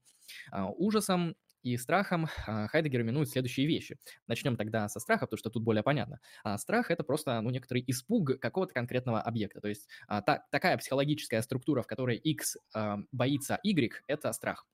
Вот если формально прям записать. Что же такое ужас? Ужас – это когда X боится. И мы не можем ответить чего. То есть нету объекта, нету того объекта, а, которого он боится. Это буквально, Хайдегер говорит, ужас – это а, страх ничто. А, то есть ужас – это вот та самая дрожь, та самая то самое осознание того, что дизайн, он вообще-то конечен. И ужас – это то, что вот нас ставит перед тем самым вопросом, перед той самой проблемой, впадать в дозман или нет. То есть аутентично экзистировать или не аутентично экзистировать. А вот эта теория, эта концепция, которую сейчас я описал, ужас и страх, аутентично не аутентично, она очень а, глубоко разрабатывается последующим экзистенциализмом. То есть, например, Карл Ясперс разрабатывает такую концепцию, как концепцию пограничных состояний. Она нам поможет для того, чтобы понять, что такое ужас. То есть пограничное состояние – это некоторая такая а, часто трагичная, но не всегда а, ситуация, а, пограничная ситуация, не пограничное состояние, а пограничная ситуация, прошу прощения. А, это такая ситуация, в которой человек осознает, что он, соответственно, ну, смертен по-настоящему. Эта ситуация может описываться, ну, любой близостью к смерти. Не знаю, попал в автоаварию, навели дуло пистолета на висок, не знаю, там, умер близкий человек, ну, или там еще что угодно, то есть от... произошло божественное откровение. То есть много ситуаций в жизни, они могут а, поставить вас в пограничную ситуацию, в которой вы а, осознаете ужас ничто. То есть ужас того, что вы вообще кончаетесь, причем не просто как бы на полчаса, а кончаетесь навсегда и полностью. А, и вот ужас, вы переходите в ничто. То есть э, дизайн это то, что вот в своей смертности становится ничто. И осознание ничто это и есть обнажение, грубо говоря, вот этой временной структуры. То, что у дизайна есть модальность, то, что у него есть временность, то, что у него есть ограниченное количество возможностей и ограниченное количество той заботы, которое оно может приложить для реализации тех или иных возможностей во времени. И Зачем же нам здесь нужно вот это разделение на пару аутентичное и неаутентичное экзистирование? И вот здесь на самом деле все просто. Когда вы осознаете ужас, то есть вы вообще как бы поняли, что вы это такое существо, которое кончится, обязательно кончится, а, и каждый ваш выбор, он а, грубо говоря, является эксклюзивным, да, единственным. То есть, выбрав а, что-то сегодня, вы никогда не сможете повторить этот выбор, да, потому что в прошлое нельзя вернуться и поменять то, что вы уже натворили. Вот, вот это вот осознание великолепной и какой-то фундаментальной глубочайшей ответственности за каждый свой выбор, это и есть ужас. И от этого ужаса можно как бы эм, сделать два шага. Один влево, другой вправо. Да? Один аутентичный, другой неаутентичный. Левый и правый здесь метафора, так что не пугайтесь. Эм, это не про политику. Два метафорических отступления вы можете сделать от э, этого ужаса. Вы можете на него как бы забить. И вы можете этот ужас заговорить. Вы можете этот ужас э, обмануть. Да? Ну, как бы не вы его обманете, а на самом деле вы сами себя обманули в отношении понимания ужаса. То есть то, э, те примеры, которые привел Алексей, да, когда вы, например, верите в бессмертную душу. Те примеры, когда вы э, каким-то образом погружаетесь в другую рутинную работу, забывая о своей смерти. Это часто бывает у бизнесменов, ну, вот эти вот карикатурные примеры, где человек там... Э, в 30 лет открыл бизнес, до 60 лет занимался бизнесом, а потом, оказывается, умирать надо. А он такой, в смысле, подождите, я же работал, работал, фармил деньги, я думал, вечно жить буду. Нет, нет, не муж никто как бы... Э, причем от него даже никто не скрывал то, что он умрет. Он просто э, затмил для себя этот вопрос. Он для себя, соп, сам его вынес на нет. В этом плане вот э, любое подобное грубо говоря, несерьезное отношение к смерти, да, как это неплохо, кстати, описывает Лев Толстой в, своей, в своем рассказе в своем рассказе, как он там называется, «Смерть Ивана Ильича», да, где э, все носятся вокруг э, смерти Ивана Ильича, который умирает в самом начале романа, и многие из них, они как бы думают, ну вот Иван Ильич умер, хороший человек был, как жалко, что умер, но я-то не умру, это ж понятно-то, ну вот, ну либо умру, но не сегодня, там когда-нибудь. И вот все подобные подходы, все подобные формы мышления, формы практики, это по факту падание в дизайн, ой, простите, в дозман. Это уход вот в неаутентичное экзистирование, это попытка ответить на ужас тем, что вы от него прячетесь. Вы, грубо говоря, как трус, а, который а, затмевает реальное положение дел, реальное положение вещей, а конкретно то, что ваши выборы, они конечны, вы это чем-то затмеваете, вы это чем-то а, вот замазываете, да, вы можете это замазать метафизикой, как делают, например, ну, там, христиане, которые верят в спасение души. Вы можете замазать это там рутиной повседневной, то есть там люди есть, которые там полностью погружаются в работу, в семью, во, во что угодно еще, вот в эту самую повседневность, и из-за этой повседневности они вообще забывают то, что им умирать как бы скоро придется. И вот все вот подобные вещи, они а, связаны с тем, что мы реагируем на ужас. И реакция, которая связана с затмеванием нашей смертности, с высмеиванием нашей смертности, с уменьшением значения нашей смертности и конечности, вплоть до вытеснения того, что мы смертны. Некоторые люди считают, что они умрут, а потом будут жить вечно, то есть вплоть до такого доходят. А, это все дазман. То есть это все не аутентичная форма существования, это все, а, что закрывает нам глаза на то, что дизайн это конечное, а, сущее это а, сущее, которое как-никак экзистирует во времени, и его возможности ограничены. Ну и, соответственно, как раз-таки аутентичное экзистирование подразумевает, что мы понимаем, что наше количество возможностей конечно, что мы можем выбрать только определенные возможности, и выбрав одни возможности, мы закрываем бесконечное множество других возможностей. Да, там банальные примеры, то есть если вы там, э, не знаю, 18 лет пошли учиться там на сантехника, вы никогда не станете философом. Ну, кажется, что никогда, да, вы как бы можете подразумевать, что сейчас отучусь на сантехника, пойду, пойду на философа, потом пойду на дворника, там еще на кого-нибудь. Но на самом деле вот на практике случается так, что некоторые выборы человека в его жизни, они буквально определяют вообще а, то, как, какой сущностью он станет. И этот выбор, все, его уже никак, нельзя изменить, его никак нельзя отменить.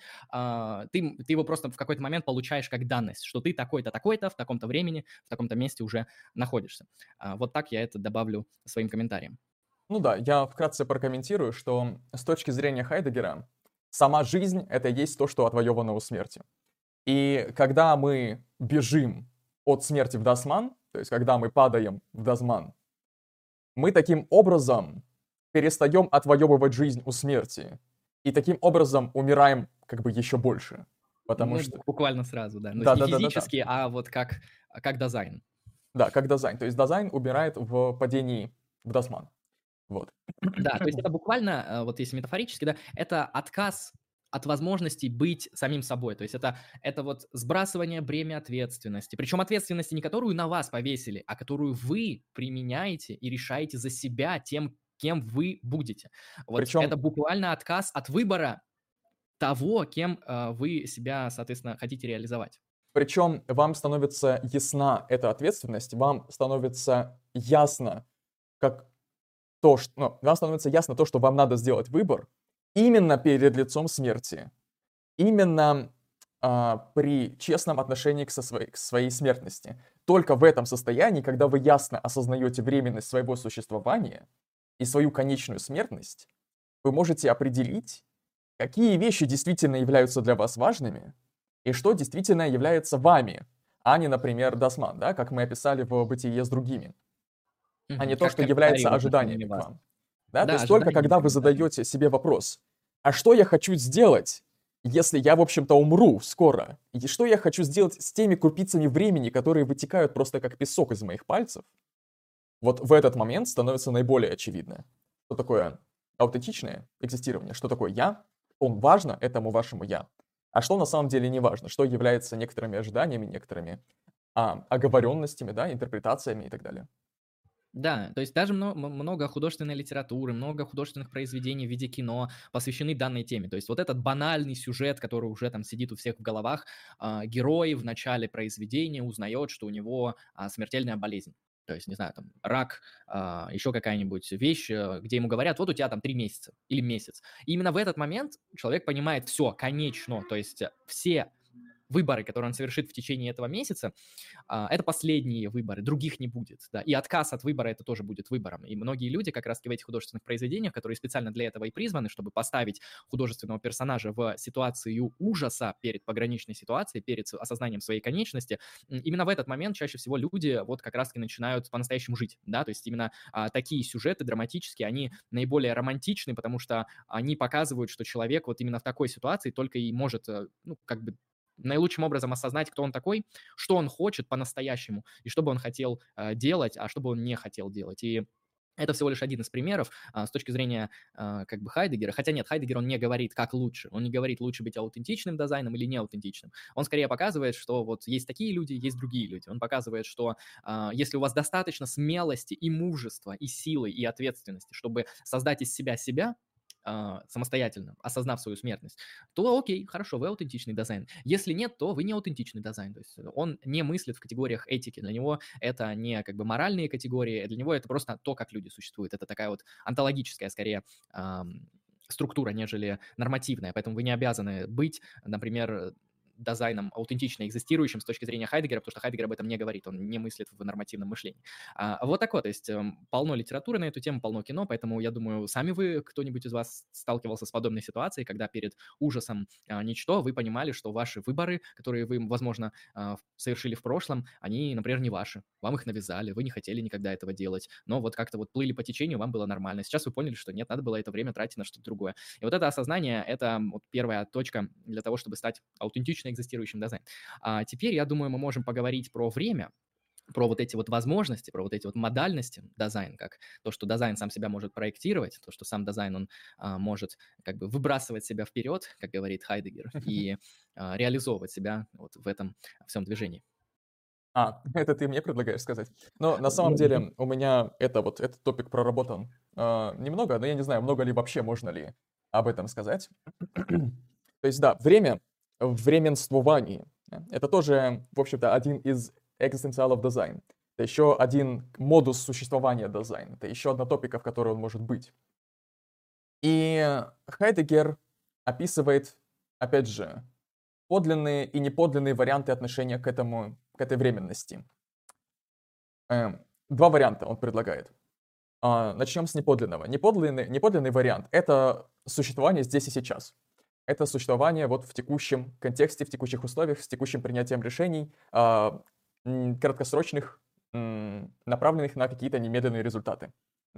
Это существование, оно является безответственным. Потому что такие концепции, как будущее и прошлое, они уже присутствуют в дизайн. Они присутствуют в сфере возможностей. И бытие к будущему дизайн мы можем назвать решимостью а бытие к прошлому, дизайн, мы можем назвать виной. И в этом смысле а, тот, кто действует а не к будущему, да, тот, кто действует в, в настоящем, да, здесь и сейчас, так сказать, а, тот поступает безответственно именно потому, что он бездумно совершает а, такие выборы, да, многочисленные повседневные, которые эм, отсекают многочисленные другие возможности. Потому что то время, которое он посвятил какому-то делу, оно уже в прошлом, и оно больше никогда не будет доступно. Все те возможности, которые существовали вот в этот временной промежуток, они исчезли, их нет, потому что сам этот временной промежуток перестал существовать. А, вот это все, что я могу сказать об этом. Да, я дополню тем, что вот дизайн, как мы видим, это структура, которая вот а, укоренена во времени. А, и здесь важно говорить то, что она укоренена не во времени в смысле физического какого-то понимания, то, как время исследует физики. Нет. Когда мы говорим о времени в контексте вообще Хайдегера, экзистенциализма и всего подобного, мы говорим о том, а, как человек может э, относиться к будущему. А, соответственно, как мы можем относиться к будущему? К некоторой возможности. Да, будущее – это всегда возможность некоторая, которую мы можем реализовать или можем не реализовать. Мы можем к нему относиться так, что мы его проектируем и реализуем. Хайдегер это называет эм, такими терминами, как эм, по-моему, бросок траекта или что проекта, по-моему. Вот я уже а, в терминах не помню, если эксперты в чате есть, напишите, как Хайдегер обозначает это все. Ну, суть в том, что мы а, создаем некоторый набросок того, каким дизайном мы хотим быть. Самый банальный пример. Какой-нибудь а, 17-летний школьник, он хочет быть там ученым-философом. И поэтому вот он создает в будущее такой вот свой проект. Этот проект принят с им с осознанием конечности своих возможностей, и когда он его успешно реализовывает, можно сказать, что он аутентично экзистирует. То есть здесь а, не создается никакой проблемы. А, в то же время ситуация, когда человек, он вообще не хочет идти в университет, но ему говорят родители, иди в университет, потому что надо, кому надо, ну все так делают, то есть, видите, как бы мы попадаем вот здесь вот в этот экзистенциал, который мы говорили, бытие с другими. То есть, кто, а, кто здесь принимает, грубо говоря, решение за этого человека? Кто-то другие. Кто другие? Непонятно. Вот это, это другие, все так делают. Да, кто все? Где? Покажи пальцем. Вот это вот, это буквально вытеснение а, выбора на какое-то вот пространство вообще, которого не существует. Потому что все так делают, это ну, то же самое сказать, что никто так не делает, то есть вообще как бы а, дичь. В этом плане выбор выносится на какую-то вообще странную инстанцию, на какое-то вообще такое, знаете, среднестатистическое нечто, которое можно обозвать только каким-то математическим гомункулом, полученным из непонятно каких источников. Там какие-то 2% людей это делают, ну, поэтому все так делают, окей. Все с моста прыгают, и мы пошли. А, соответственно, вот подобный выбор человека, который, которому навязали, которому навязали а, то, как он должен потратить свои возможности, это не его выбор. Это по факту отказ от выбора, это не аутентичное экзистирование, это впадение в дизайн. На примере вот как раз-таки того же самого человека. В дозман, дозман. А, на примере того же самого человека, который у нас пытается, например, не поступить в университет, он этого не хочет, он хочет быть, там, не знаю, дотером, боксером, рэпером, ну, каким-то таким более серьезным человеком, ему, говорят, не надо идти в университет на геолога, потому что это круто, престижно, и все так делают. И он такой, ну ладно, мать сказала, пойду сделаю. А вот это а, по факту Дазман, это впадение в Дазман. То же самое, там, структуры повседневности, которые просто засасывают своей рутиной. Вот рутина, рутина, какие-то непонятные цикличные дела, там что-то проснулся, опять какой-то отчет сдавать, что-то там доделать. Вот эта повседневность, она тоже во многом, а, конечно, мы без нее не можем. Это не значит, что всем надо уходить там в какое-то, не знаю, там, героическое будущее. Не настолько все плохо, а повседневность нужна. Но повседневность, она не должна затмевать как бы ваше осознание вашей конечности и смертности, потому что в повседневности есть соблазн и риск как раз-таки вообще а, затмить вот этой вот постоянной рутинной работой вообще понимание того, что вообще-то а, ты, выбирая каждый день вот эту повседневную рутинную работу, ты забываешь, что ты как бы теряешь свои возможности реализации себя в будущее. И когда мы погрязаем в настоящем, мы падаем в дозман. А, когда мы неправильно, не через свою заботу реализовываем себя будущих, это тоже дозман. И когда мы погружаемся в прошлое, когда мы там сожалеем о прошлом, начинаем думать о том, как надо было поступить, когда мы тратим свою заботу, озабоченность, да, свое мышление, свои силы на мышление о прошлом, о том, что уже прошло, это тоже дозман. Потому что, ну, по факту, мы пытаемся убежать, мы пытаемся уйти в прошлое, мы пытаемся, там, не знаю, вернуться в какие-то старые добрые сожаления, в старый добрый райский эдемский сад, из которого нас давным-давно выгнали и так далее. То есть вот погружение в прошлое опасно, погружение в, в настоящее опасно, неправильное погружение в будущее тоже опасно для, тем, что оно обернется досман. И как видим, такая вот очень-очень тоненькая, очень-очень маленькая дорожка остается для того, чтобы э, быть решительным, как это термин Хайдегера, да, э, решительность, ответственность, брать, быть готовым взять на себя ответственность за самое себя в реализации себя как там потенциально потенциальные возможности быть кем-то. И вот это, в принципе, такой дизайн, который э, мыслит, действует, существует, экзистирует. Именно таким образом по Хайдегеру и будет обозначаться как аутентичный экзистирующий дизайн. То есть, грубо говоря, такой человек, который ответственно относится к своему будущему, вот совсем грубо говоря, а, его можно назвать аутентично экзистирующим дизайном. Очень условно, а, но это близко к правде. Примерно так. Поэтому ориентация на будущее, ориентация на вот бытие вперед себя, как это говорится на языке Хайдегера, а, это очень важно. То есть э, создание правильных проектов, создание проектов, э, над которыми работаем именно мы, а, проектов, которые выбираются именно нами, а не кем-то другими, а, даже не другими там людьми, а бывает, что наши проекты, они выбираются теми самыми вот бытие с другими, да, случайными социальными ролями, какими-то толкованиями, какими-то быть действующими в культуре мифами. Вот, например, какой-нибудь миф, что в России круто идти учиться на физика и на ну, физика и химика, например, потому что физики, химики, а, и нефтяника, вот, они в России больше всех получают, поэтому надо идти учиться на физика и химика, и нефтяника, вот, чтобы получать много денег. Вот подобный миф, он существует, по крайней мере, вот среди а, людей моей возрастной категории и помладше, которые только поступают в институт, вот они считают, вот сейчас пойду сдам физику, пойду учиться на физику, стану, а, ну, собственно, богатым, требовательным, требов, в общем, полезным специалистом, необходимым специалистом в физике.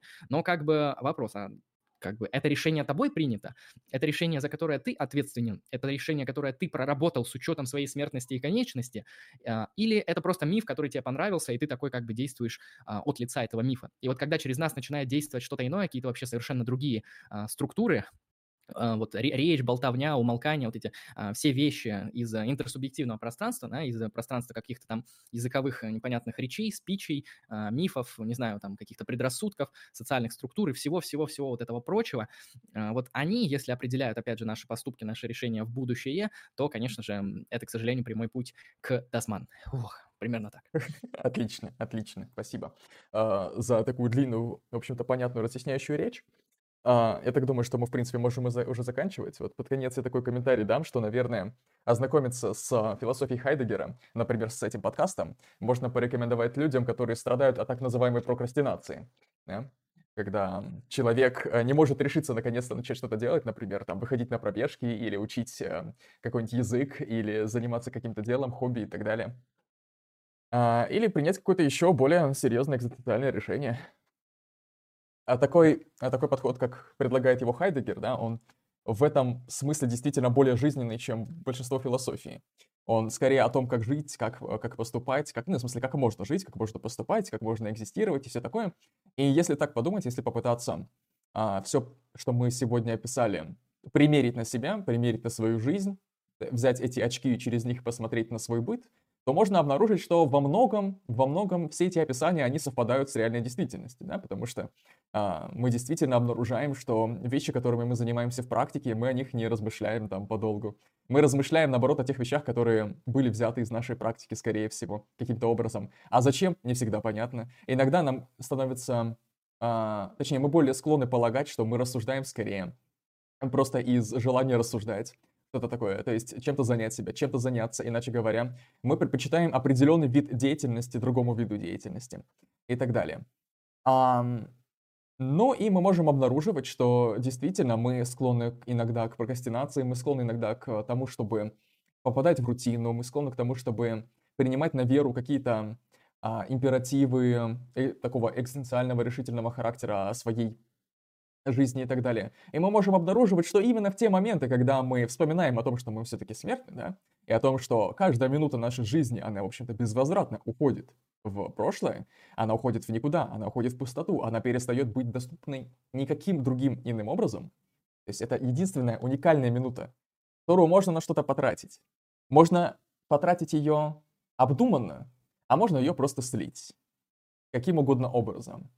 Поэтому, кстати, наверное, если прорабатывать Хайдегера этически, то, наверное, а, аморальными будут так называемые приложения и видеотаймкиллеры, которые призваны просто убить время. Да, вот даже само выражение «убить время», оно так немножко отдает а, экзистенциальными мотивами хайдегерианскими. Это звучит действительно опасно.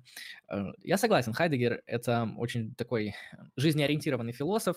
Недаром его, точнее, не недаром, не просто так его использовали некоторые психоаналитики а, в создании тех или иных терапевтических уже школ, то есть на основании хайдегеровской философии пытались создать а, те или иные попытки именно а, такого психологического анализа и попытки помочь человеку с поиском смысла а, не просто на уровне философского осмысления, а на уровне именно уже реальной терапии. Поэтому Хайдегер, он очень психологичен в этом плане, очень близок к человеку и предлагает очень интересную модель а, того, как вообще быть человеку, не опираясь на старую метафизику и не опираясь на а, натуралистическое понимание человека. Это очень важно, потому что, а, ну, как у нас мыслят в современности человека? Либо натуралистически, да, мы там живем, чтобы размножиться, мы это носители наших генов и не более. Вот как бы мы это инкубаторы для наших генов, чтобы передать их будущее поколение, потому что так работает эволюционный процесс уже в течение миллионов, миллионов лет. А, вот это такое вот сверхнатуралистическое, поверхностное понимание человека. Метафизическое понимание человека тоже очень богато. Старая метафизика предложит вам там тысячи ответов и решений, вплоть до того, что вы это душа бессмертная и так так далее. Хайдегер пытается найти а, какой-то ответ на вопрос, что такое человек, в ином ключе. И у него, на мой взгляд, это неплохо получается, хотя, конечно, очень сложно. Он пишет, а, очень мистично он подходит к языку, очень неясны многие термины, и ну, очевидно, он же не аналитический философ, и требовать с него это, это, я думаю, было бы слишком. То есть э, хотя бы как-то он понятен, то есть «Бытие время» — это не самая сложная в мире работа, на самом деле ее можно понять, ее можно прочитать, а, она легче Гегеля. То есть если вы поняли Гегеля, когда вы читали Гегеля, то я думаю, с Хайдегером у вас тоже могут возникнуть некоторые препятствия, но, в принципе, я думаю, что-то вы поймете. А, поэтому Хайдегер интересен. Раннего периода, как он повлиял на будущую философию, я вот очень кратко скажу, то, что он повлиял на Жака Дорида, он повлиял очень сильно на такую школу, которая возникла чуть-чуть позднее, это экзистенциализм, то есть Хайдегера даже пытались записывать в экзистенциалисты. А, хайдегерианская философия очень похожа на экзистенциализм, ну, либо наоборот, экзистенциализм очень похож на Хайдегера, но сам Хайдегер таковым себя никогда не считал и не называл. Вот, а, часто говорят, что Сартер все украл у Хайдегера, но, понимаете, в философии я не считаю, что можно что-то украсть, можно реинтерпретировать, потому что если Сартер все украл у Хайдегера, то Хайдегер все украл у Гуссерля, а Аристотель все украл у Платона. Но это не так. А, вот, в этом плане не нужно говорить, что Сартер вор и там параша. Просто Сартер — это другой философ с другим языком и с другим подходом, но очень близок к Хайдегеру. А, вот так вот. Теперь, я думаю, мы можем пробежаться по чату.